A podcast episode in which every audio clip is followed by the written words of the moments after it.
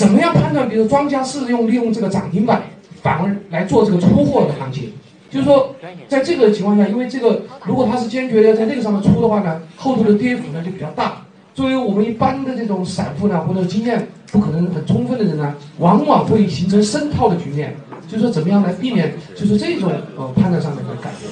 啊，我的问题就这样。我知道那个那一波就是云集团那波，嗯，东转东转股份，其实打板有有一点要注意，就是打板你要注意它的股本，股本太大，一般封板有点嗯困难。然后你要看它的十大股东里面基金太多，这种封板基金一般喜欢打板，它就是因为基金一般买票以后，它很多股票它是套。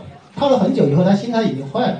比如你拿个一两年没赚钱，然后一直亏钱，突然出现一个涨停板，这个时候他平时想卖的时候卖卖不掉，他这个时候碰了一个涨停板，游资来打板，他他这个时候肯定会砸掉的。所以说，一般打板的时候还是要看你基回避基金重仓股，除非他除非他消息特别好，能就是能支持他。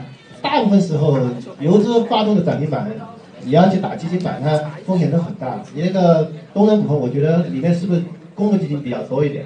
还有一个就是你打板的话，还是要注意，就是说包括，既然是淘股八嘛，淘股八里面有有很多总结，就是说龙一、龙二、龙三，尽量打第一个板。你要打第二个板，风险就已经加大了层；你要打第三个板，那风险就更大。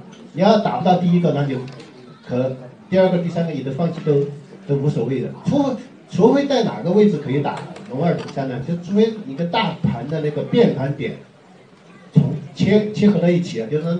找到那个大盘启动契机，比如说当天大盘涨了，呃七八十个点，当天的最主主要的热点，你打龙一、龙二、龙三、龙四，当第二天都能赚钱。你就说，你除非你打的板能切合大盘的那个变盘点，你可以呃第二天问题不大。如果碰到下跌过程中，你如果是打了跟涨的板，那个风险都很大的，特别是在下跌过程中。